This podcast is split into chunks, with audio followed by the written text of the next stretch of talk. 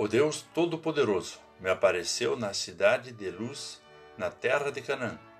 Me abençoou e me disse: Eis que eu farei fecundo e o multiplicarei. Conforme o livro de Gênesis 48, versículos 3 e 4. Olá, querido amigo da Meditação Diária Castelo Forte 2023, dia 5 de julho. Hoje eu vou ler o texto de Célia Marise Binchen, com o título Bênção que se multiplica e consola. Quando criança, era costume eu pedir a bênção aos pais e parentes, e eles respondiam: Deus a abençoe. A bênção de Deus emociona. O pastor fica emocionado quando os confirmandos fazem seu juramento de fidelidade a Deus renovando o voto batismal, eles estendem a bênção de Deus. Jacó recebeu a bênção de Deus na cidade de Luz e agora abençoou os filhos de José. Nós também recebemos bênçãos de Deus.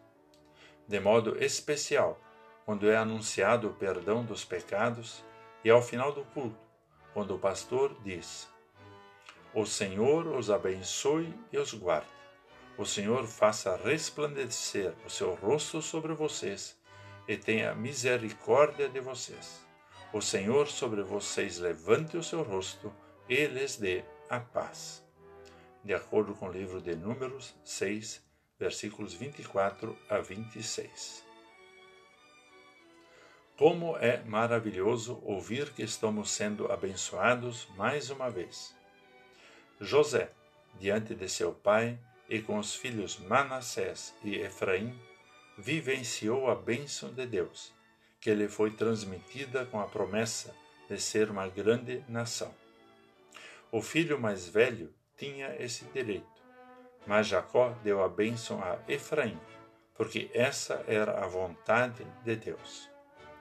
Hoje, a bênção de Deus é estendida a toda a humanidade, mas há quem a rejeite Jesus, nosso Salvador, dá os benefícios da bênção divina e promete que estaremos com Deus nas mansões celestiais, com todos que creem. Ele faz a promessa consoladora: Eis que estou com vocês todos os dias, até o fim dos tempos. Que bênção maravilhosa! Vamos falar com Deus. Senhor, Agradecemos-te pelas bênçãos recebidas todos os dias e pela certeza de que estás conosco até o fim dos tempos. Obrigado pela salvação em Cristo Jesus, em nome de quem oramos. Amém. Aqui foi Vigan Decker Jr. com a mensagem de hoje.